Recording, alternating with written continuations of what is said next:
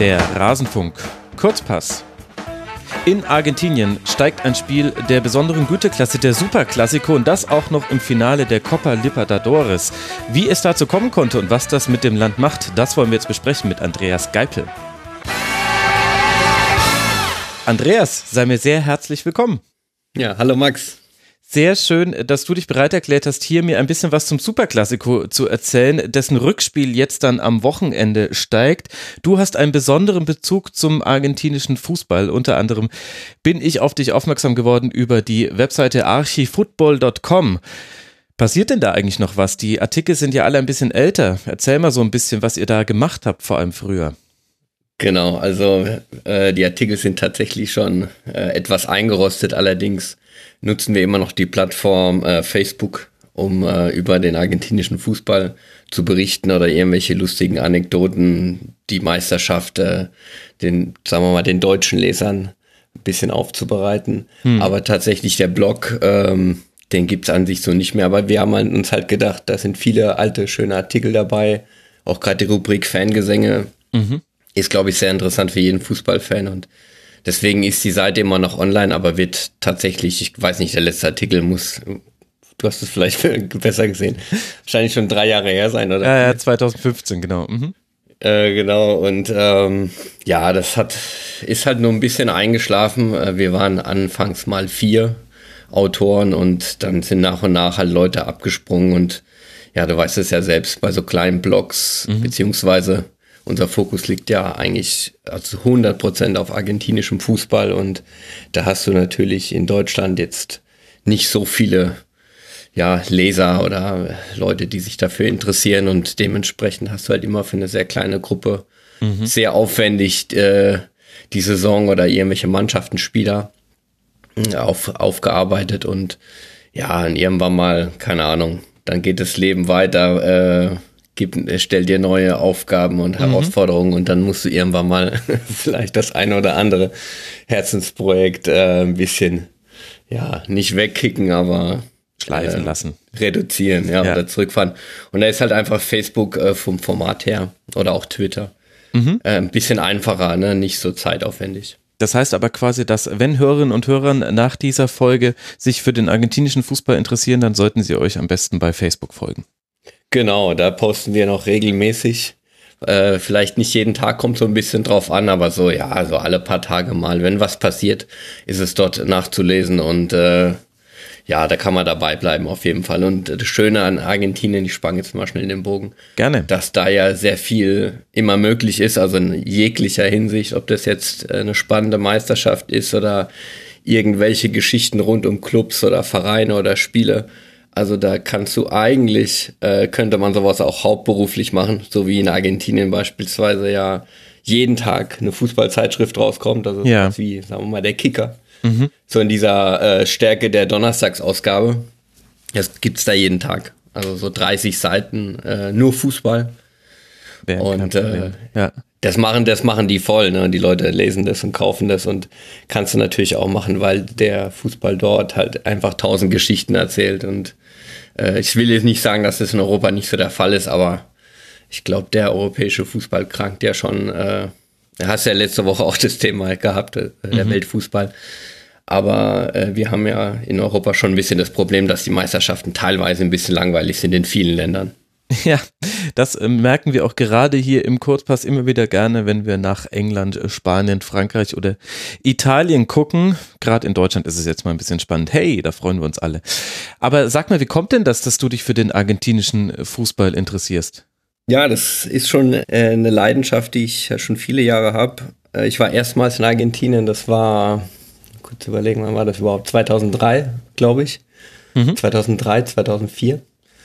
Und ähm, da war ich dann drei, vier Monate in Buenos Aires und habe damals auch, mein erstes Spiel war in, in der Bombonera, also ah, cool. im Stadion von Boca Juniors gewesen. Mhm. Damals ein, ein Rückspiel der Copa Sudamericana gegen eine bolivianische Mannschaft und das war zeitgleich auch das letzte Spiel von äh, Carlitos Tevez, mhm. dem jungen Carlitos, der damals auch ja unglaublich gespielt hat und äh, und irgendwie diese Zeit in Argentinien, äh, die hatte mir damals so gut gefallen, dass ich dann nach meinem Studium, also ich bin dann zurück nach Deutschland, äh, mhm. habe zu Ende studiert quasi und äh, bin danach äh, an einem Freitag mein Diplom bekommen und am Montag One Way nach Buenos Aires geflogen und dann dort drei Jahre geblieben und seit 2011 sind, sind wir wieder, also meine Frau und ich, sind wieder zurück in Deutschland und in Berlin. Aber dieser, dieser Kontakt und die Leidenschaft zu Argentinien und dem Fußball ist nie abgebrochen und ich versuche halt eigentlich so einmal im Jahr, wenn es geht, mhm. dass ich runterfliege. Die Bombonera, die ist ja wahrscheinlich vielen Hörerinnen und Hörern ein Begriff. Ähm, Boca, vielleicht auch der bekannteste äh, Verein aus Buenos Aires. Ähm, Maradona, äh, großer Edelfan, kann man da noch edel sagen? Ich weiß es nicht. Aber äh, führ uns mal so ein bisschen ein. Du hast schon gesagt, im argentinischen Fußball passiert so viel, dass man da jeden Tag ganz, ganz viele Seiten füllen könnte.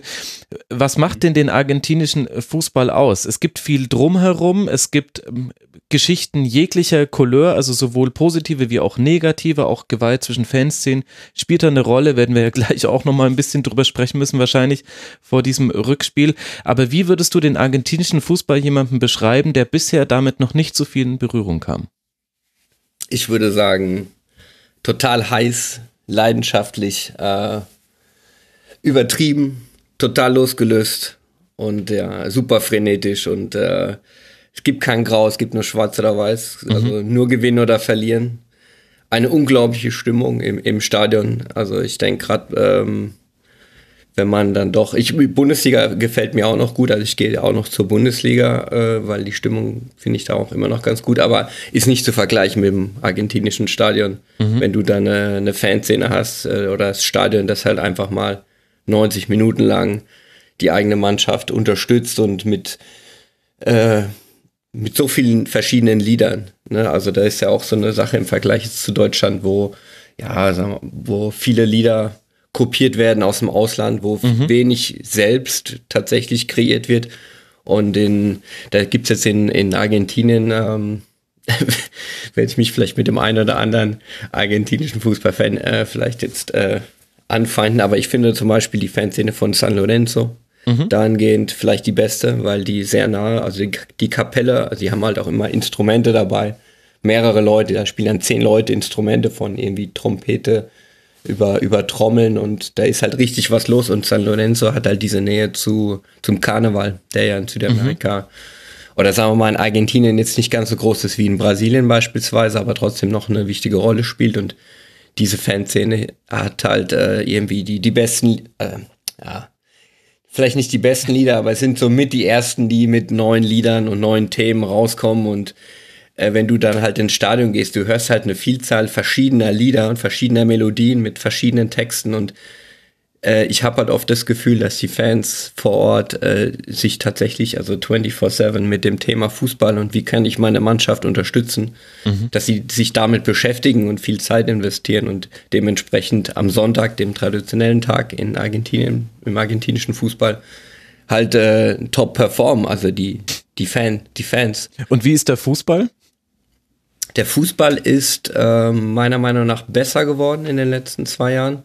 Er ist, um das jetzt mal auf die Bundesliga umzumünzen, mhm. ja, irgendwo zwischen erster und zweiter Liga anzusiedeln. Boca und River werden sicherlich ähm, nicht gegen den Abstieg spielen in der Bundesliga. Dazu sind die Mannschaften zu gut. Sie würden aber auch nicht um die Meisterschaft mitspielen, aber sie könnten so, ja, das ist so eine, je nach Tagesform halt, ähm, ja, vielleicht erste Hälfte der, der der Liga und wenn mhm. sie Glück, gutes Jahr haben, dann würden sie sich für ein internationales Geschäft qualifizieren.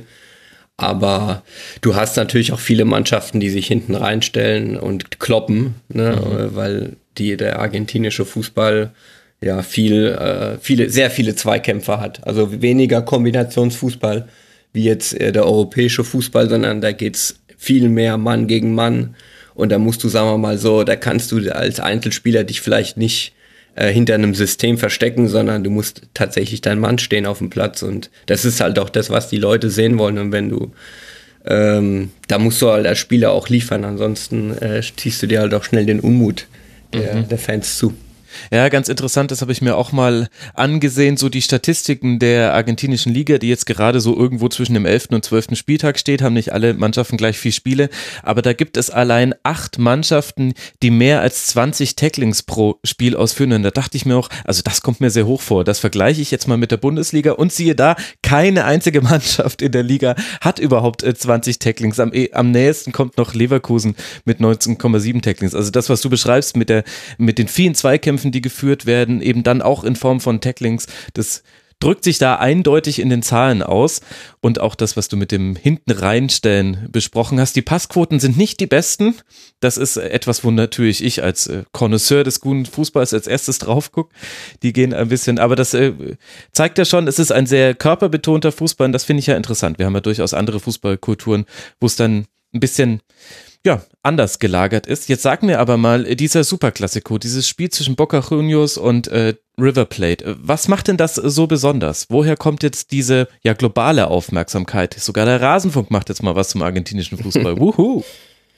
Also ich denke mir einfach mal, also erstens, das sind die zwei größten Mannschaften in, in Argentinien und nicht nur in Argentinien, sondern es sind ähm, auch mit die größten Mannschaften in ganz Südamerika, wenn du wenn wir jetzt nur über die Copa Libertadores sprechen oder mhm. über internationale Pokalspiele, dann sind es äh, die zwei Schwergewichte auch. Also es gibt ja auch Rankings im, im Comnebol, ähm, mhm. also äh, Im Südamerikanischen ist, genau der, genau der südamerikanische Fußballverband. Und die führen die beiden Mannschaften an. Ja, also River und Boca sind, da gibt's äh, so Berechnungs, äh, also da geht's über so einen Koeffizienten, mhm. wie du in den letzten zehn Jahren äh, performt hast und äh, was so internationale, wie viel internationale Titel du natürlich geholt hast in, in deiner in deiner Historie.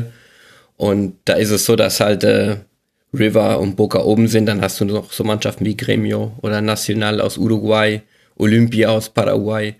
Aber es gibt so zwei verschiedene Berechnungsschlüssel und in beiden hast du River und Boca halt ganz oben. Mhm. Ne? Und äh, Boca hat sechsmal den Titel geholt, River dreimal und ähm, darüber gibt es nur Independiente, die auch aus Argentinien stammen. Der mhm. Typ von äh, Cunagüero. Äh, ja. Die haben sieben Titel, da hat jetzt Boca die Chance aufzuschließen. Deswegen glaubt man wahrscheinlich in Independiente oder hofft man, mhm. dass River der, das Ding holt und äh, man noch eine Weile diesen Sonnenplatz hat. Aber äh, ja, Argentinien ist Fußball und das sind mit Abstand die beiden größten Clubs in Argentinien und kommen beide halt aus einer Stadt. Die, die beiden Stadien stehen halt 14 Kilometer auseinander. Mhm. Das ist halt äh, in Deutschland oder in Europa wird man schnell von einem Klassiko oder das ist eigentlich ja nur Derby bedeutet, mhm. gesprochen. Äh, und ich muss ganz ehrlich sagen, für mich, äh, ein Derby muss in, in, in der gleichen Stadt stattfinden. Es kann nicht sein, dass irgendwie Barcelona, Madrid oder Dortmund, Bayern, das sind ja keine Klassikos in dem Sinne, die werden ja Klassiker irgendwie das, so kann man das ausdrücken. Aber Klassiko im, im ursprünglichen Sinne von Derby, das ist ein Stadtduell. Ja, und brauchst du halt auch eine Stadt, wo die beiden Stadien 14 Kilometer auseinanderstehen können und trotzdem noch zur gleichen Stadt gehören. Richtig. Aber ja, klar. Hast, hast du halt in, in Buenos Aires, wenn jeder äh, dritte ähm, Staatsbürger aus Buenos Aires kommt, mhm. du hast ja nicht nur Boca und River, äh, ich hatte ja San Lorenzo angesprochen, äh, ist ja auch Buenos Aires. Du hast Independiente Racing, die vor den Toren von Buenos Aires immer noch Gran Buenos Aires, also gehört zu Buenos Aires, aber nicht zu, sagen wir mal, zum Stadtkern. Und äh, du hast halt einfach die halbe Liga besteht aus Mannschaften aus, aus, der, aus Buenos Aires. Und dann hast du Rosario, also mhm. da, wo Messi herkommt, das Newells und Central, die beiden Mannschaften. Dann hast du Cordoba, hast noch Mannschaften. Also du hast schon noch ein paar verteilt, aber so die großen, die, die Big Guns, Ne? Die, mhm. die kommen alle aus Buenos Aires. Und bei Boca sagt man ja La mitad más uno, also die Hälfte plus eins soll bedeuten, im Land gibt es 50 plus 1 Fans, die sind Boca. Ah, das argentinische 50 plus 1, das kannte ich noch gar nicht. Ja, ja, La mitad más uno.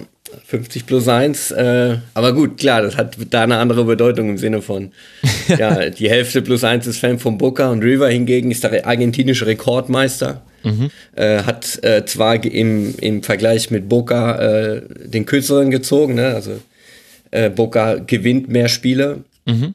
als jetzt River. 89 zu 82 steht es da, 247 mhm. Spiele zugunsten von Boca. Und äh, es ist halt schwer. Das sind halt echt beide richtig krasse Schwergewichte. Ich will dir jetzt mal ganz kurz mal für dich eine Challenge. Ja, jetzt bin ich, ich gespannt. ich habe mir jetzt eine Liste geschrieben. Die lese ich dir jetzt mal ganz kurz vor. Und du sagst mir, was das sein könnte. Okay. Was haben diese, was haben diese Menschen gemeinsam? Diego Maradona, Claudio Canicia, Mario Kempes, Marcelo Salas, Roman Riquelme, Javier Saviola, Pablo Aymar, Martín Palermo, Esteban Cambiaso, Marcelo Gallardo, Guillermo Barosqueloto, Andrés de Alessandro, der Ex-Wolfsburger, mhm. Radamel Falcao, der Kolumbianer, Manuel Lanzini und der Leverkusener Lucas Alario. Okay, also es sind auf jeden Fall Spieler von beiden Teams, nicht genau, nur von ja. Boca. Dann sind es welche, die Torschützen in den Derbys waren. Genau, super. Ja, cool. Hast recht. Ja. Das Aber alles Torschützen und man, ja, nee, sprich. Aber damit hat man ja auch schon ganz gut so ein bisschen abgedeckt, wer da schon alles gespielt hat. Also sehr, sehr, sehr, sehr gute Liste. Kannte ich jetzt ehrlich gesagt auch nicht alle, da muss ich ein paar nochmal nachgoogeln, aber halt auch sehr klangvolle Namen mit dabei. Das zeigt ja schon. Ich glaube, du kanntest alle, vielleicht habe ich sie ein bisschen äh, sehr äh, äh Argentino ausgesprochen. du kennst sie alle. Ja, ist schön, dass du mir das einfach unterstellst. Nehmen wir das einfach mal an, fühle ich mich natürlich auch äh, viel, viel da besser waren, mit.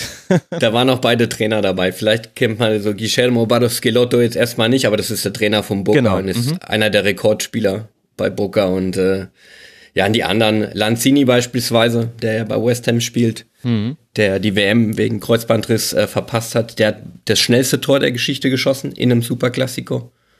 Und äh, von denen, denen ich vorgelesen habe, äh, Martin Palermo, der Rekordtorschütze von, von Boca Juniors. Allein über den könnte man ja mehrere Bücher füllen. Also unglaubliche Karriere. Unglaublich, der Toroptimist. Da haben wir auch eine, einen schönen Artikel in, in Archie Football. Absolut lesenswert. Unglaublicher Typ.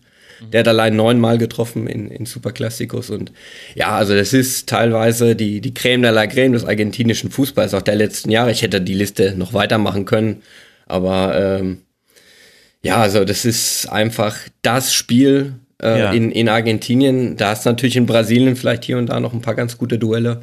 Wenn Flamengo dabei ist, das ist ja so der größte Club in ganz Südamerika, Flamengo. Mhm. Aber ähm, ja, besser, äh, besseres Derby meiner Meinung nach gibt es nicht. Und Copa Libertadores war, hatte noch nie ein argentinisches Finale. Mhm. Erste Mal. Und, und dann jetzt auch noch dieses. Dann jetzt auch noch dieses und zeitgleich, es ist das letzte Mal, äh, dass Hin- und Rückspiel in einem Finale bestritten werden. Und mhm. das ist natürlich auch nochmal besonders. Absolut. Man sagt ja immer von Europa aus gesehen, die Copa Libertadores wäre so ein bisschen die Champions League Südamerikas. Stimmt das auch, wenn man jetzt mal so die Bedeutung dieses Titels einordnet, die er für die argentinischen Fußballfans und die anderen südamerikanischen Fußballfans hat? Absolut. Also ist genauso wie du sagst, es ist der Wettbewerb, es ist den Pokal, den du holen willst, den du holen musst, wenn du Boca oder River heißt, dann mhm. ist das das Ziel. Äh, natürlich, wenn du jetzt auf die Tabelle guckst und dir erstmal denkst, oh, River und Boca äh, spielen da jetzt in der argentinischen Liga gerade aktuell ja keine keine keine sehr wichtige Rolle, sind ja. so im Verfolgerfeld dabei, aber das kannst du dir genau damit erklären. Also die wollen diese, die Libertadores gewinnen, die, mhm. wenn die Meisterschaft. Boca ist die letzten beiden Jahre Meister geworden.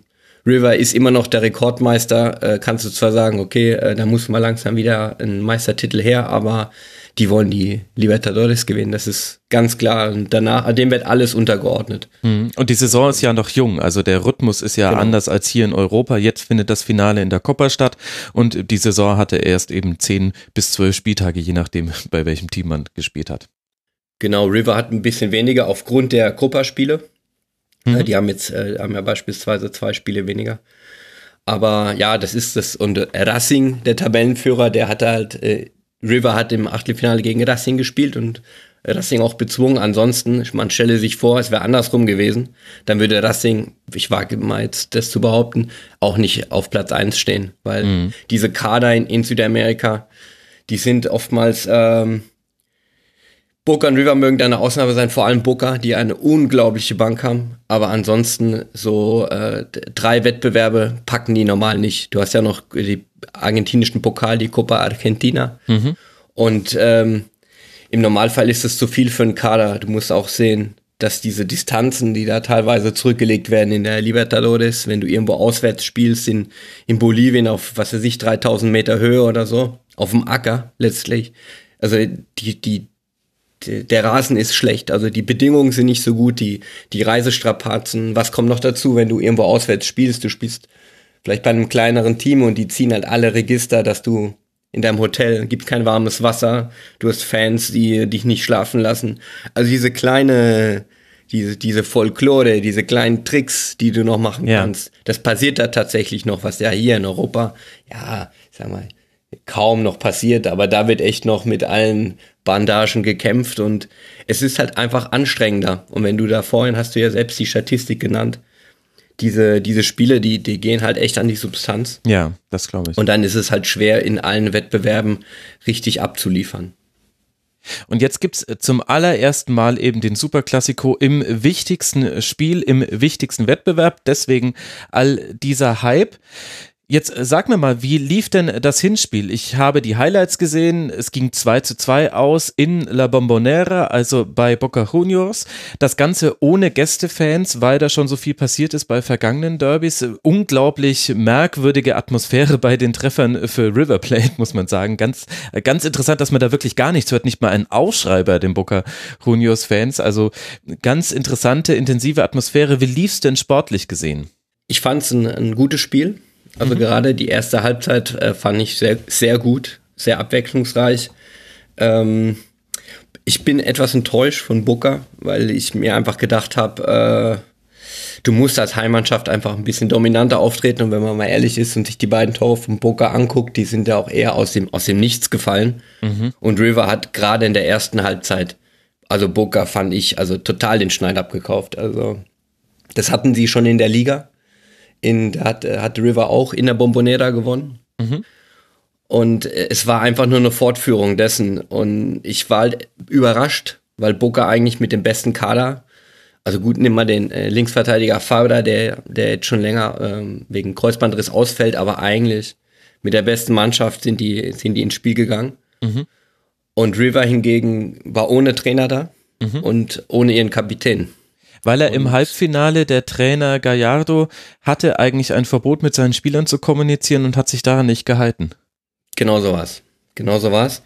Der hat dann in der Halbzeit ist er dann in die Katakomben und hat dann, ja, den Kontakt gesucht und hat mit seinen Spielern geredet. Das durfte er nicht. Mhm. Wurde auf, äh, aufgrund dieser Aktion halt gesperrt und musste, durfte auch nicht ins Stadion. Also im Vergleich zum Rückspiel, Halbfinale war er ja, also durfte er nicht auf die Trainerbank. Mhm. Also er war ja da schon verboten, mit seiner Mannschaft äh, zu kommunizieren, schon im, im, zweiten Halbfinale. Und ja, und dann zusätzlich durch diese Aktion äh, haben sie halt gesagt, okay, dieses Mal dann darfst du erst gar nicht ins Stadion, musst du zu Hause bleiben. Und, äh, und wie kam es zu dem Verbot? Also warum hat man ihn von seiner Mannschaft äh, weggehalten im Halbfinale? Hat er sich zu sehr aufgeregt gegenüber dem Schiedsrichter oder was ist da passiert? Nee, eigentlich eine Lappalie, der, seine Mannschaft ist zu spät auf den Platz gekommen. Ach, und dafür wird dann gleich der Trainer bestraft? Genau. Ja, weil man sagt, der Trainer ist dafür verantwortlich. Es war nach der Halbzeitpause, dass die Mannschaft okay. rechtzeitig wieder da ist und das haben, die sind kamen zu spät. Mhm. Und äh, dann wurde, die, ja, kann man natürlich auch sagen, ist ein bisschen hart, ne? Also ist jetzt nichts vorgefallen. Äh, ist sowieso eine Sache. Ich bin ein großer Fan auch von äh, Marcelo Gachardo, würde man übrigens sagen. Doppel-L ah, okay. in Argentinien mhm. ist immer so wie so ein SCH auszusprechen. Gachardo. Ich bin groß, großer Fan von, äh, von El Muñeco, von, von der Puppe wie er genannt wird, weil er ähm, ja ein absoluter Gentleman ist, sehr eloquent, sehr klug, auch derzeit wahrscheinlich der beste Trainer in, in Argentinien, also in, in der argentinischen Liga. Mhm. Vielleicht zusammen mit Ariel Olan, der bei, bei Independiente trainiert. Und äh, von daher ist es halt sehr schade, dass du so, ein, ja, so eine Persönlichkeit ähm, ja, aus so einem Finalspiel, so einem besonderen, besonderen Spiel ausschließt der anderen Seite kannst du natürlich verstehen, dass er äh, im Halbfinale nochmal die Ansage machen musste aus seiner Sicht, weil River ja doch ein bisschen, ich will nicht sagen glücklich, weil sie eigentlich ganz gut gespielt haben, aber letztendlich, wie die Tore gefallen sind, äh, doch ein bisschen glücklich weitergekommen sind, auch gegen eine Mannschaft, die gegen den Titelverteidiger, die auch eine super Truppe haben. Und auswärts musst du das Ding auch erst nochmal drehen können. Und ähm, ja, für uns natürlich super, für uns, sage ich mal, die, die argentinischen Fußball lieben, super. Äh, natürlich schade, dass da im Hinspiel Gachardo nicht, nicht dabei sein konnte. Mhm. Aber ähm, der ja auch noch sehr jung ist, also mit 42 ja. Jahre, weil du gesagt hast, Gentleman, da stellt man sich vielleicht als Hörerin oder Hörer einen 60-jährigen Ottmar Hitzfeld oder einen 70-jährigen Jupp Heynckes vor. Aber der ist erst 42, hat noch gespielt bis 2011 und ist aber schon seit unglaublichen 202 Spielen Trainer bei River Plate. Genau, und das ist echt, also man ich bin mir sicher, einige Hörer kennen ihn wohl noch. Er hat ja äh, 46 Länderspiele gemacht. Ja ähm, ähm, für Argentinien und hat ja bei Monaco, bei PSG gespielt. Als Spieler die Copa Libertadores gewonnen, sechsmal Meister mit River als Spieler, äh, Meister mit Monaco, Pokalsieger mit Monaco und mit PSG. Dann war er nochmal in Uruguay zum, äh, zu seinem Karriereende, ist da auch nochmal Meister geworden mit Nacional, also aus Montevideo. Und das war auch seine erste Trainerstation und ist da auch sofort Meister geworden. Und kam dann direkt nach, nach äh, zu River Plate und hat da auch äh, sämtliche Titel abgeräumt. Ne? Also ähm, Copa Sudamericana, was man mit der Europa League vergleichen kann und im Folgejahr die Libertadores in 2015. Und äh, ja, deswegen, und auch wenn, wenn man sich mal Interviews mit ihm anhört, äh, wie, wie er spricht und wie reflektiert er ist, äh, in einem überhitzten argentinischen oder südamerikanischen Fußball ist er da eher eine Ausnahme. Und das gefällt mir halt. Und man muss halt auch echt sagen, River spielt auch echt einen guten Ball. Ne? Also das ist, ich sag immer, wenn mich jemand fragt zu River und Boca, Boca hat den besseren Kader. Ich glaube, da gibt es keine zwei Meinungen. Also gerade in der Tiefe, die Bank ist unglaublich. Also ich würde, das ist einzigartig in, in, in ganz Südamerika, die Bank, die Boca hat. Aber ich finde trotzdem, und das merkst du immer im Superklassiko, River spielt einfach besser. Die haben den, den reiferen Ansatz und es ist, ähm, Gashardo ist einfach flexibler. Der stellt seine Mannschaft einfach besser ein, währenddessen Skelotto auf der Gegenseite halt oft sein 4-3-3 durchzieht. Der, der hat auch die Spieler für das System, aber es ist halt irgendwie bei River, das float einfach mehr. Die mhm. tun sich einfach, die tun sich einfach, die Mannschaft ist vielleicht auch ein bisschen besser zusammengestellt für das System, das Gachado ihnen abverlangt. Und äh, deswegen hat es mich jetzt nicht überrascht, dass äh, River äh, sich gut geschlagen hat. Allerdings hätte ich mir schon von Boca irgendwie erhofft im Heimspiel, auch nach der Niederlage vor, vor sieben, acht Wochen, mhm. äh, dass die da einfach ein bisschen ja, dominanter zu Werke gehen, weil letztendlich ist ihr Go-To-Guy Christian Pavon äh, nach 25 Minuten verletzt runter. Ja. Und selbst mit Pavon hat es nicht so gut ausgesehen nach vorne, weil die eigentlich auch fast jeden Ball auf ihn gespielt haben und wenn was gegangen ist, dann über ihn. Und dann war er äh, runter und dann, die hatten halt keine Ideen. Also oder wenig Ideen und kamen dann halt eher glücklich ähm, zur Führung. Was ja so, ja, Torwartfehler will ich jetzt nicht nennen, aber Armani, der Tormann von River, gilt als derzeit der beste Torwart in Südamerika. Also er sah ein äh, bisschen unglücklich aus bei 0 zu 1. Dafür hat er dann das 2 zu 2 festgehalten in der 90. Minute. Da hätte Bocker noch mit einer Riesenchance das 3-2 machen können. Gibt es denn die Auswärtstorregel in der Copa? Im Finale nicht. Ach, okay, interessant. Gibt es im Finale nicht, was jetzt natürlich der, äh, diesen Erfolg von River ein bisschen schmälert. Also sie müssen gewinnen. Mhm. Beziehungsweise, äh, wenn es unschieden ausgeht, dann geht es in die Verlängerung und dann geht es in, ins Elfmeterschießen. Ja. Von daher ist es natürlich äh, bisschen ja blöd für River, weil sie auch ihren ihren Stürmer, ihren Kolumbianer vorne drin haben sie jetzt auch verloren durch eine gelbe Karte. Das war ja unnötig. Mhm. Auf der Gegenseite Boca hat Pavon verloren durch die Verletzung. Es wird auch nicht fit. Auf der anderen Seite, wie ich schon angedeutet habe, das Boca steckt sowas weg. Ne? Dann spielt halt Carlos Tevez, der nur auf der Bank saß im Hinspiel und jetzt spielt Tevez. Mhm. Und River kann jetzt äh, Santos Bode, der junge Kolumbianer, so ein ja, so ein sehr emsiger, ein guter Fußballer und einer, der viel unterwegs ist und schwer zu verteidigen ist auch. Äh, sein Backup ist auch verletzt. Und ähm, ja, also den können sie nicht so einfach ersetzen. Ja. Ähm, ich bin gespannt, wer, wer auch das, so das, äh, das Zepter übernimmt. Ich könnte mir auch vorstellen, dass die erstmal so ein bisschen abwartend agieren, beide in der ersten Halbzeit. Aber es ist alles offen. Die letzten Spiele zwischen den beiden hat fast so, wenn einer gewonnen hat, dann die Auswärtsmannschaft gewonnen. Mhm. Von daher sind wir mal gespannt, aber ich kann mir auch vorstellen, dass wir in Verlängerung gehen und äh, ja, es werden, es werden Details sein. Also es ist ein, äh, es wird ein unglaublich tolles Spiel, da bin ich mir sicher. Und die Stimmung wird natürlich gigantisch sein, auch wenn mir das Monumental im Vergleich zu Bombonera nicht so gefällt, weil die, weil da eine Tatanbahn drumrum ist, mhm. weil ist, bist du nicht so nah dran. Gut, aber ich meine, ich bin ja eh nicht im Stadion. Aber ähm, bin mir sicher, die, die brennen da äh, ein Feuerwerk ab und äh, das wird äh, ein sehr hitziges Spiel. Ja. Mit, da ist ja auch einige richtige äh, Kerle auf dem Platz und die werden einige Male, die haben sich im Hinspiel zurückgehalten, wegen den, weil einige gelb vorbelastet waren mhm. und keiner wollte das Finalrückspiel verli äh, verlieren und äh, nicht mitmachen können. Ja. Und jetzt bin ich mir sicher, das geht richtig zur Sache im Rückspiel und dann wird einiges an, an außergewöhnlichen Grätschen oder irgendwelchen äh, ja, vielleicht ein paar schlimmere Aktionen wird man auf jeden Fall sehen. Und wir werden auf jeden Fall auch einen alten Bekannten aus der Bundesliga sehen.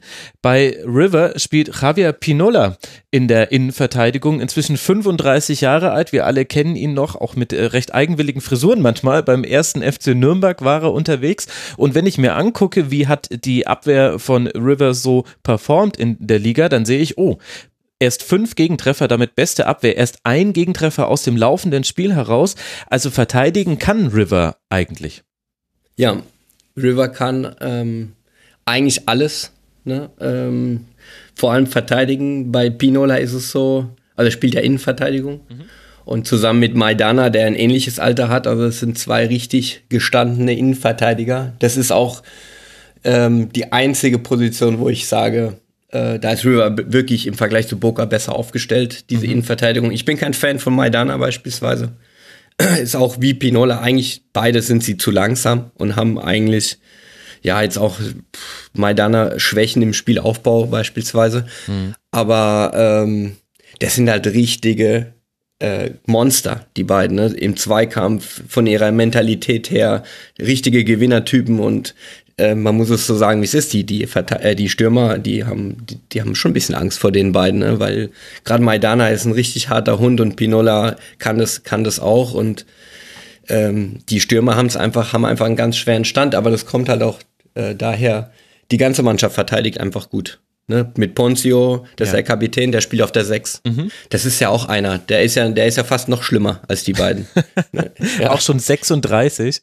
Auch schon 36, aber auch Inter EU, also Europa-Erfahrung, mhm. abge, abgewichster Typ und halt überhart, also richtig hart. Auf der Gegenseite bei Boca hast du auch so einen äh, Vilma Barrios, der Kolumbianer. Ja, der, den kennen wir auch von der WM, oder? Den kennen wir von der WM, der hat eine gute WM gespielt, der eigentlich ja äh, relativ dünn ist und drahtig, aber auch äh, ja ein richtiger, also ein richtiger Kämpfer, ein richtig harter Typ. Auch ein toller Fußballer, also jetzt kein Dribbler oder so, aber der kann auch elegant in die Zweikämpfe und, und die Bälle erobern, aber der, der lässt auch, auch gerne krachen im, im Zweikampf. Dann hast du jemand wie Naitan Nandes, wo äh, Stuttgart äh, Interesse nachgesagt wird, beispielsweise, der auch ist auch ein richtiger ja, Hund auf dem Platz, ne? sehr viel unterwegs, hart.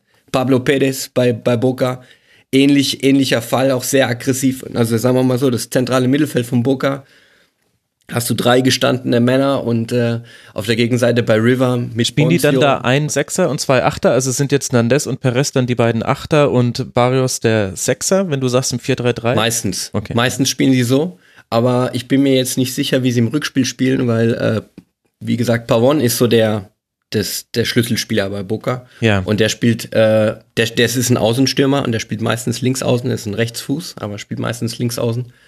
Und äh, wie gesagt, der spielt nicht. Und ähm, von daher könnte ich mir auch vorstellen, dass sie vielleicht äh, mit einer Doppelspitze äh, anfangen. Sie haben ja mit Benedetto den Torjäger überhaupt, der natürlich jetzt auch lange verletzt war, aber so langsam wieder dran ist, der sie auch ins Finale geschossen hat. Mhm. Und mit Abila ihr äh, auch so ein, so ein, ja, so ein Stoßstürmer. Und es kann auch gut sein, dass beide spielen und dass sie dann irgendwie ein bisschen umstellen. Nandes kann auch auf die Außen gehen. Ne? Der, Nandes kannst du überall eigentlich hinstellen. Also der liefert. Und ähm, ja, da bin ich mir jetzt nicht so ganz sicher, wie sie tatsächlich äh, sich aufstellen werden. Und äh, es, Carlos Tevez, äh, denke ich, werden wir auch sehen im Finale. Ja. Also mal schauen, wie sich das dann letztendlich auftut. Kann sein, dass Perez ein bisschen weiter nach links geht und Nandes ein bisschen weiter nach rechts. Barrios wird auf der 6 bleiben, Tevez auf die 10 und zwei Mittelstürmer. Kann so sein, muss nicht so sein. Bukas Kader gibt echt viel her. Haben wir übrigens noch einen mit äh, den kleinen Bruder von Sergio Sarate. Sagt dir der Name noch was? Na klar, Sarate. Ja. Okay. Genau. Und sein kleiner Bruder, das sind ja vier Brüder, die ja alle Fußballer waren und der jüngste von denen ist der Mauro. Und der steht ja auch bei Boca unter Vertrag. Und der ist ja, das ist auch so ein ähm, richtiger Allrounder. Also ich war, ich habe ihn dieses Jahr im Stadion gesehen, da hat äh, bei Vélez, Vélez Sarsfield noch gespielt. Und da habe ich ihn allein in dem Spiel auf vier Positionen gesehen. Also von Mittelstürmer, ja, Mittelstürmer, Zehner, Sechser und zeitweise sogar als Innenverteidiger. Und hat das, alles gespielt. Und das ist der Bruder von Sergio Zarate, der mal ja. irgendwann ja. bei Nürnberg gespielt hat. Der hatte doch so die geile Locken. Ja. ja. genau. Das, ach, ist genau. ja verrückt. Wahnsinn. Der Mauro. Ja, das ist, Aber ist doch schon ewig her, dass der, dass der. Das ist schon ewig her, ja, ja. Die, da war ja, die, die sind jung. Die sind fast 20 Jahre auseinander oder so. Ah, okay. Ähm, ja, Wahnsinn. Aber Mauro ist so der, äh, der beste Fußballer von den vier Brüdern. Aber das waren vier, äh, vier äh, sind alles Fußballprofis geworden und der Rolli, Rolando Sarate, das ist der zweitjüngste, der ist auch der Berater von, von Mauro.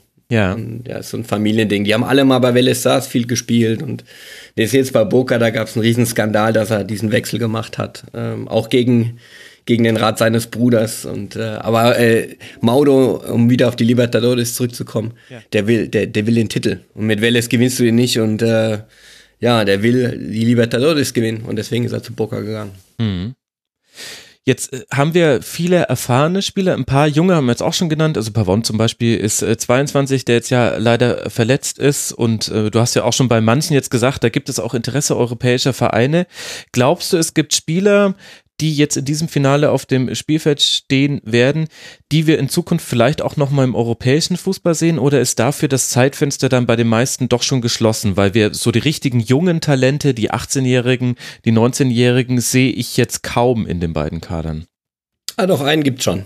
Also du hast da mit äh, Ezequiel Palacios bei River auf der 8. Ja. Hast du ja. so einen. Mhm. Mhm. Und ähm, den werden wir auf alle Fälle in Europa sehen. Wir werden auch Christian Pavon auf alle Fälle in Europa sehen. Und ich bin mir, Wilma Badios werden wir auch sehen. Wir werden Naita Nandes sehen. Ähm, da, also da bin ich mir total sicher, dass das passiert. Fabra hast du jetzt nicht gesehen. Äh, das ist der Linksverteidiger, auch ein Kolumbianer. Äh, der war eigentlich mit Everton schon klar. Mhm. Ähm, aber hat sich dann, wie gesagt, das Kreuzband gerissen. Ist auch ein kolumbianischer Nationalspieler. Ähm, wen haben wir denn da noch? Santos Boré könnte ich mir auch sehr gut vorstellen, dass der äh, nochmal, also dass der äh, in die in, in, in eine europäische Top-Liga wechselt. Portugal vielleicht mal als ersten Schritt oder sowas. Aber da sind schon einige. Palacios auf jeden Fall, da ist ja Real Madrid sogar an ihm dran. Und das, ich dachte erst, es wäre nur ein Gerücht. Aber es ist tatsächlich so, ähm, dass sich da äh, hier Perez für ihn interessiert und äh, sogar direkt den Kontakt zum Spieler gesucht hat, was jetzt bei der Clubführung bei River nicht gut angekommen ist. Ja, gut, wo kommt sowas schon gut an? Also ist ja. das auch immer noch das Ziel von argentinischen Spielern? Ist das Ziel dann schon eher noch Europa, wenn man in einem Alter ist, in dem man da noch gefragt ist? Also ein paar von denen, die du genannt hast, waren auch schon Mitte 20, aber das äh, kann einem ja egal sein, wenn ein Club anklopft. Glaubst du, das ist schon immer noch für die ein Ziel, den Kontinent nochmal zu wechseln? Auf jeden Fall, auf jeden Fall. Ähm, da gibt's auch diese Hintergedanken äh, der Nationalmannschaft. Äh, weißt du, wenn du in der argentinischen Liga spielst ja. und ja, du spielst halt gegen, was weiß ich, Defensa Justicia, Gimnasia, gegen einfach, ja, das, du musst halt dich mit dem Besten der Welt messen. Du weißt, wie es ist. Ne? Und ja. wenn du irgendwie in der Nationalmannschaft eine Rolle spielen willst, dann musst du nach Europa.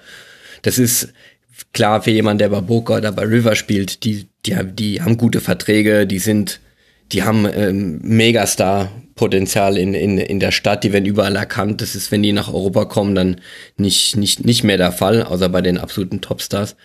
Also die könnten, also auch so ein Pavon beispielsweise. Äh, Pavon ist jetzt auch nicht, äh, ja, ich glaube, dem geht's ganz gut bei Boca. Der muss jetzt auch nicht wechseln, der hat auch eine, eine fünf, der muss ja 50 Millionen für ihn auf, auf den Tisch legen, wenn du ihn haben willst. Beziehungsweise der Spieler kann diese Klausel ziehen. Boca können die ihn auch für weniger verkaufen, wenn sie das wollten. Aber ähm, der fühlt sich da auch erstmal wohl, ist ja auch noch jung. Ja. Trotzdem, das Ziel eines jeden Spieler, egal wo der spielt in, in Argentinien, ist Europa. Und da ist es auch erstmal egal, äh, welche Liga. Okay. Die Premier League ist sehr, ist sehr präsent. Mhm. Wegen der Sprache ist natürlich Spanien interessant oder Italien, weil viele halt auch so italienische Wurzeln haben. Aber selbst die Bundesliga äh, ist, ist für die Jungs interessant, aber es ist halt auch so, dass ja, die meisten Bundesligamannschaften ja nicht so den, den argentinischen Markt weniger im Fokus haben, wenn du jetzt mal ja äh, Leverkusen und Stuttgart mal wegnimmst, äh, hier und da vielleicht Frankfurt auch noch. Also es gibt so ein paar, die sind ganz gut informiert, ähm, die vielleicht auch ein persönliches Interesse haben. So ein Jonas Bolt war ja auch mal in Buenos Aires und ein Reschke weiß man ja auch, dass er mhm. sehr Argentinien-affin ist. Aber es gibt viele andere, äh, die halt, ja, äh, lieber Europäer äh, unter Vertrag nehmen oder wenn Südamerikaner dann vielleicht nach Brasilien gucken oder so. Oder in kleinere Länder, Kolumbien bringt ja auch hervorragende Spieler raus, ja. die dann auch billiger sind. Und ähm, von daher ist, ist dieses Match Deutschland, Argentinien, wenn, dann eher was ein Länderspiel, aber weniger, dass jetzt die Clubs äh, großartig in, in Argentinien einkaufen würden. Ja, aber lass äh, da noch mal kurz äh, die letzten Minuten äh, drauf äh, verwenden auf die Situation des argentinischen Fußballs auch von der Nationalmannschaft her betrachtet. Also wenn ich mir jetzt die Copa Libertadores als Wettbewerb angucke, dann haben wir da eine argentinische Dominanz von 58 Titeln gegen 24 nach Argentinien und 34 Mal, also in über der Hälfte aller Finalspiele standen argentinische Vereine im Finale, gefolgt dann von Brasilien, aber mit einem für mich dann relativ deutlichen Abstand, also sechs Titel weniger, Finalteilnahmen unheim ungefähr gleich. Das heißt, wenig überraschend, Argentinien und Brasilien spielen die größte Rolle in dieser südamerikanischen Champions League. Wenn ich mir jetzt aber die Nationalmannschaften angucke, dann habe ich da ein anderes Bild. Wir erinnern uns, in der WM ausgeschieden gegen Frankreich mit diesem 3 zu 4 im Achtelfinale, auch nur relativ wackelig gegen Nigeria weitergekommen. Und Sampaoli, der Trainer, ward dann nicht mehr Trainer. Was hat sich denn getan im argentinischen Fußball und wie würdest du die Rolle der argentinischen Nationalmannschaft einschätzen? Also erstmal die die Albi Celeste, wie sie genannt werden, die Himmelblauen, äh, wurde jetzt komplett neu aufgebaut. Also da ist ja fast gar keiner mehr dabei aus dem letzten Turnier. Also selbst Messi ist nicht dabei und äh, es ist auch noch nicht klar, ob er überhaupt zurückkommt. Mhm. Also er ist ja erstmal ja, zurückgetreten, ist vielleicht zu viel gesagt, aber hat sich eine Pause genommen. Und äh, ja, dieser Schnitt wurde gemacht jetzt. Und der hätte halt schon viel früher kommen müssen. Aber das Problem war halt, äh, Messi ist halt eine unglaubliche dominante Person innerhalb ja. dieser Albi Celeste und hat irgendwie ja die Eigenart oder das Verlangen, diese Turniere mit seinen, mit seinen Buddies zu spielen. Ja, die vielleicht ja da auch einfach nicht mehr hingehören. Ne? Und du hast es ja auch gesehen, äh, die argentinische Mannschaft, also das ist ja schon seit Jahren, dass die nicht gut spielt. Also das, die haben zwar viele Finales, äh, äh, sind in viele Finale eingezogen, äh, auch Copa America, ähm, gegen, gegen Deutschland im, im Finale ge gestanden. Das waren ja dann in, innerhalb von zwei Jahren, weil die Copa America zweimal ausgetragen wurde, äh, waren das ja dann drei Finale, die alle verloren, verloren wurden. Mhm. Ne? Ähm, mit null Toren. Also du hast nie, du hast nie geschafft äh, zu treffen. Äh, wurdest zweimal in Elfmeterschießen gegen Chile be bezwungen und gegen Deutschland äh, hier mit dem ähm, Tor in der Nachspielzeit. Mhm. Also sie können es eigentlich. Aber was die argentinischen Mannschaften halt eigentlich immer ausgemacht hat, dieser, dieser Spielwitz, dieser Offensivgeist. Und dafür haben sie ja die Spieler im Kader ja. eigentlich. Es ist ja eigentlich vom Kader her keine Mannschaft, auch noch nie gewesen, die sich über eine Defensive wirklich definiert. Und, aber das siehst du gar nicht. Also, das siehst, siehst du seit vielen Jahren nicht mehr. Die haben so, ja, so, so große Probleme, sich überhaupt Chancen rauszuspielen. Die sind dominant, die haben den Ball und der Ball läuft irgendwie, aber sehr anfällig auf Konter. Ähm, die Mannschaft scheint überhaupt nicht eingespielt. Äh, ist, ist, der Teamgeist ist auch fast nicht vorhanden. Es hat, du hast keinen Leader, weil Messi auch einfach kein Leader ist in mhm. dem, in dem Sinne. Und ähm, ja, dieses ganze Konstrukt, die AFA ist auch nicht besonders gut organisiert. Weißt du, dann kommen dann diese, viele von den Megastars aus Europa kommen zurück und die lachen sich halt auch so ein bisschen kaputt über die, äh, wie die Sachen organisiert sind in, in Argentinien. Ja. Weißt du, wie, wie die, da fängt ja schon an, wie die Auswärtsfahrten organisiert sind, die, die, die, Flüge, die gechartert werden, die Busse, die Hotels und diese ganze Spielvorbereitung. Und äh, das spielt alles so ein bisschen eine Rolle. Und ähm, ich glaube einfach, dass diese, diese, diese Stars sich da irgendwie sich nicht mehr so wohl gefühlt haben. Und dann, dann dieser immense Druck, der dann herrscht, ähm, deine, deine Fans, so dein Land steht total geschlossen hinter dir, aber die denken halt auch, du, du spielst um den Titel mit, weil du halt ja. Messi hast, weil du halt irgendwie die ganzen Torjäger der ganzen europäischen, europäischen Top-Ligen, die hast du in deinem Kader. Ja, und dass irgendwie die aber tust du es ja auch, ne? Also du hast ja die Finals angesprochen und äh, das WM-Finale 2014 ist ein perfektes Beispiel dafür, wie die Perspektiven unterschiedlicher äh, Fanlager die komplette Bewertung von so einem Spiel uneindeutig machen. Die Deutschen sagen, ja, wir hatten diese Höhe des äh, Chance und dann äh, kam das tolle Tor von Götze und Schweinsteiger war der Held schlechthin. Die Argentinier sagen, ey, hätte Neuer nicht vom Platz fliegen müssen. Äh, wir hatten äh, die Riesenchance von Messi in der, ich glaube, 47., 48. Minute oder sowas. Also also man war ja auch sehr nah dran, möchte ich damit sagen. Also du hast jetzt gesagt, kein Tor erzielt in diesen Finalspielen, aber man war ja dreimal im Finale, zweimal im Elfmeterschießen verloren und dann dieses 2014er Ding, wo du auch wirklich, wenn man objektiv einen Schritt zurücktritt, sagen kannst, da hatte Argentinien sehr gute Möglichkeiten, das Ding auch zu gewinnen. Ja, auf jeden Fall. Also ich finde auch, das ist in der Diskussion, die ich heute noch führe mit vielen Argentiniern, genau dieses Finale eben. Und ich muss auch sagen, ich habe äh, Deutschland besser gesehen im Finale, also ein bisschen, ein Ticken mhm. besser, aber die besseren Chancen hatte ganz klar Argentinien. Das kann man gar nicht anders sehen. Und ich finde auch ein, ein Top-Stürmer wie Iguain mhm. äh, muss das Ding einfach machen. Ach ja, genau, das habe ich ja noch, ne? das, das habe ich ja noch vergessen. Genau, groß köpft auf Iguain und der, ja. ja. Ist unglaublich, dass du das nicht machst. Also, wenn jetzt irgendwie ein 19-Jähriger, weißt du, äh, die Chance hat und die versemmelt. Aber so ein gestandener Torjäger wie er, und das ist ja, ich will mich hier nicht äh, auf ihn einschießen, das gilt ja auch für Kun Aguero beispielsweise, der bei Man City alles trifft, aber der in der Nationalmannschaft, also ist ein anderer Spieler. Also das, ich, ich weiß nicht, was, was mit den Jungs passiert, wenn die da in Ezeiza in Buenos Aires einchecken da am Flughafen und zurück sind, aber die, die sind, die, das sind nicht die gleichen treffsicheren Stürmer, weil ansonsten hätte Argentinien sicher den einen oder anderen Titel geholt. Auch wenn die Defensive anfällig ist, aber eigentlich mit diesem Offensivpotenzial musst du irgendwas holen oder zumindest Tore schießen und das machen die ja nicht. Ne? Also das, das Problem ist, die spielen sich wenig Chancen raus und diese wenigen klaren Chancen, die sie dann haben, die machen sie auch nicht rein, außer Messi. Der, der, der, der liefert ja noch wenigstens. Aber so seine, ja, seine Kameraden, die haben alle irgendwie auch den Druck, so, ah, wir sind der Messi und äh, wir haben ja Messi und äh, spiele ich den Ball nicht besser doch wieder zu ihm.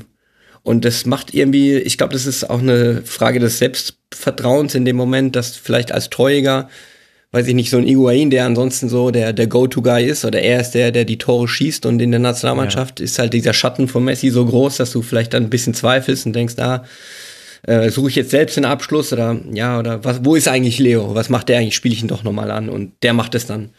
Und ich glaube, das ist so ein riesiges Problem und ja, ich freue mich jetzt, äh, die neue zusammengestellte Mannschaft. Mhm. sind ganz viele Junge, ist ja Santiago Ascasiba auch dabei aus Stuttgart. Und äh, Icardi durfte dabei, auch wieder spielen. Dybala. Genau. Mhm. Die haben ja. getroffen beide gestern. Icardi und Dybala haben ge gestern beide getroffen. Gegen Mexiko. Beim 2 zu 0. 2-0. Und äh, war auch das erste Tor von, von Icardi. Und die Jungs sollen sich mal einspielen. Der, der Sohn von Simeone hat gespielt, äh, mhm. Giovanni. Und äh, das ist halt, äh, ich finde, eine super Mannschaft, die die jetzt auf dem Platz haben. Und mit Tagliafico auch ein, ein toller Leader, der, bei, der von Ajax Amsterdam. Ähm, das, da, da könnte was heranwachsen. Ob das jetzt für die nächste WM reicht, sei jetzt mal dahingestellt, weil der Kader doch sehr jung ist aktuell. Hm. Ich hoffe nur, dass sie das Projekt durchziehen, aber bei der AFA weißt du halt auch nie. Also dem argentinischen Fußballverband, genau. Genau, die, die AFA ist so das Pendant zu, zum DFB. Mhm. Und äh, eine kleine Anekdote, die mir gerade einfällt, weil wir Iguain äh, gesagt haben. Sein Vater übrigens hat für beide äh, äh Finalisten gespielt. Oh, gibt es äh, das, dass man sowohl bei River Plate als auch bei Booker gespielt hat? Ja, da gibt es einige, das passiert nicht häufig, mhm. aber äh, es gibt doch einige. Und äh, der Papa von Iguain gehört beispielsweise dazu. Maidana, der in der Innenverteidigung spielt, hat mit Boca sogar die Copa Libertadores in 2007 gewonnen. Mhm und ähm, Batistuta, Caniggia. Ah. Beide, ich weiß nicht, ob du noch Gatti kennst, ein Tormann. Nee, sagt mir nichts. Äh, Rucedi ist ein anderer, äh, Gareca, die haben auch äh, für beide gespielt und äh, ja, äh, Jorge Higuain, der Verteidiger war, mhm. der, hat, der hat erst bei Boca gespielt und äh, ist dann nach Frankreich gewechselt. Dort wurde übrigens in Gonzalo dann geboren, ne? deswegen hat er ja die französische Staatsbürgerschaft. Mhm. Und äh, danach ging es dann wieder zurück und dann hat er vier Jahre bei River gespielt. Also hat länger bei River gespielt, aber äh, war er bei beiden halt aktiv und äh, sein Sohn, der Gonzalo, war ja auch bei, auch übrigens ein Torschütze in einem Superklassiko. Also Pipita, Wahnsinn. sein Vater El Pipa und der kleine Pipita. Ähm, beide für River. Äh, ja, es gibt sehr viele Geschichten. Wir könnten jetzt noch stundenlang reden. Ne? Wir könnten noch stundenlang reden, aber es soll ja bei einem Kurzpass bleiben und vor allem sollen ja die Hörerinnen und Hörer das hier noch hören, bevor sie dann sich rot im Kalender markieren. An diesem Samstag, dem 24. November um 21 Uhr steigt das Rückspiel dann eben äh, mit der Heimmannschaft River Plate und Boca Juniors wird dann zu Gast sein. Das Ganze wird auf der Zone übertragen. Das heißt, ihr habt auch die Möglichkeit, es live zu sehen, wenn euch das ein Abo bei der Zone wert ist. Und dann bin ich sehr gespannt. Ich bin total gehypt, ehrlich gesagt, Andreas. Ich werde leider wegen der Schlusskonferenzvorbereitung wie immer nur Bundesliga gucken können am Wochenende. Aber das ziehe ich mir nochmal im Real Life rein und dann zähle ich die Zweikämpfe.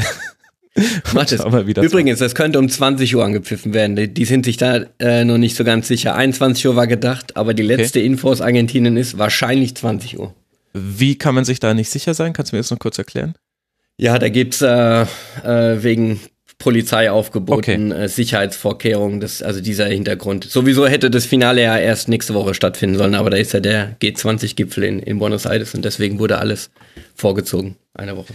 Ach, seht ihr, liebe Hörerinnen und Hörer, nicht nur in der Bundesliga geht so rauf und runter und man kann sich da so einige Male beschweren, auch in Argentinien. Okay, also wir bleiben einfach am Samstag, am späten Nachmittag sollten alle so eine Hab-Acht-Stellung sein. Irgendwann wird dieses Finale angepfiffen und dann kann genau. man sich das eben angucken. Man kann dir auch auf Twitter folgen, Andreas, als @fandegeib werde ich natürlich verlinken und du warst jetzt viel zu bescheiden, um zu sagen, dass man auch etwas von dir sehen kann im Internet. Das wollen wir aber nicht verschweigen an der Stelle.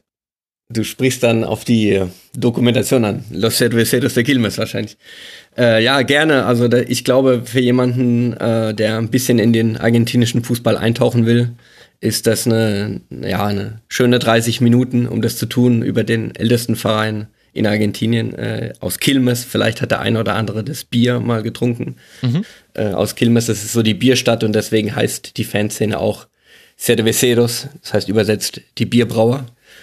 Und äh, das dementsprechend heißt die das Fan, Fanlager Cerveceros und ist eine Mannschaft, die aktuell in der zweiten Liga spielt, die damals aber äh, noch in der ersten Liga waren und in dem Jahr, wo wir die Doku gemacht haben, wir haben die zwei, drei Monate begleitet, die Jungs, äh, die Fans.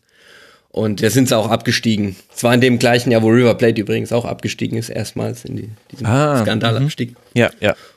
Und äh, ja, wir hatten da irgendwie das Glück, mit der mit der Barabra auf die ja auf die ganzen Spiele zu fahren, äh, mit denen abzuhängen ähm, und haben halt ja dann sehr intensiven Einblick bekommen, was was da so passiert.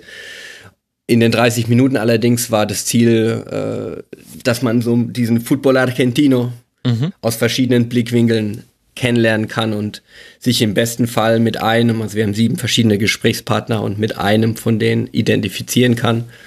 Und das hat einfach am Beispiel von Kilmes diese, ja, diese Passion, diese Leidenschaft, die so unglaublich intensiv gelebt wird in, in Argentinien, dass man das so ein bisschen, ja, verstehen kann. Ja, und das hat funktioniert. Wenn ich mal äh, da für mich sprechen darf, äh, sehr, sehr schöne Doku, auch mit Aufnahmen, wo man gleich äh, versteht, auch ohne Hintergrundwissen dazu zu haben. Das ist nicht selbstverständlich, dass man bei den Ultras da bei der Auswärtsfahrt im Bus mitfahren kann und das vor allem dann alles noch filmen darf. Also da muss man ja nicht mal argentinische Maßstäbe anlegen der Fankultur, sondern da reichen auch deutsche Maßstäbe der Fankultur, um zu sehen, da ist euch ein besonderer Einblick gelungen. Ich werde es verlinken und empfehle es allen Hörerinnen und Hörern sehr. Sehr schöne ja. Doku. Vielen Dank, ja. Dann äh, danke dir, dass du dir Zeit genommen hast. Andreas äh, Geipel, at Geip bei Twitter. Andreas, sehr schön und mal gucken. Ich weiß jetzt immer, bei wem ich mich melden kann, wenn ich über was, über den argentinischen Fußball sprechen möchte. Ja, gerne. Das darfst du gerne machen. Das ich wünsche dir auf jeden Fall oder allen Hörern, äh, die sich de, das Finale anschauen am, am Samstag, äh, ihr werdet es nicht bereuen. Es werden, vielleicht äh, ist es nicht das beste Fußballspiel, was man sich angucken kann an dem Samstag, aber es ist mit, also zu 100 Prozent das intensivste und da geht's richtig zur Sache und auf das kann man sich echt nur freuen. Rechtzeitig einschalten. Man muss auf jeden Fall sehen, wie die Mannschaften reinkommen, das Feuerwerk, wie die Fans abgehen.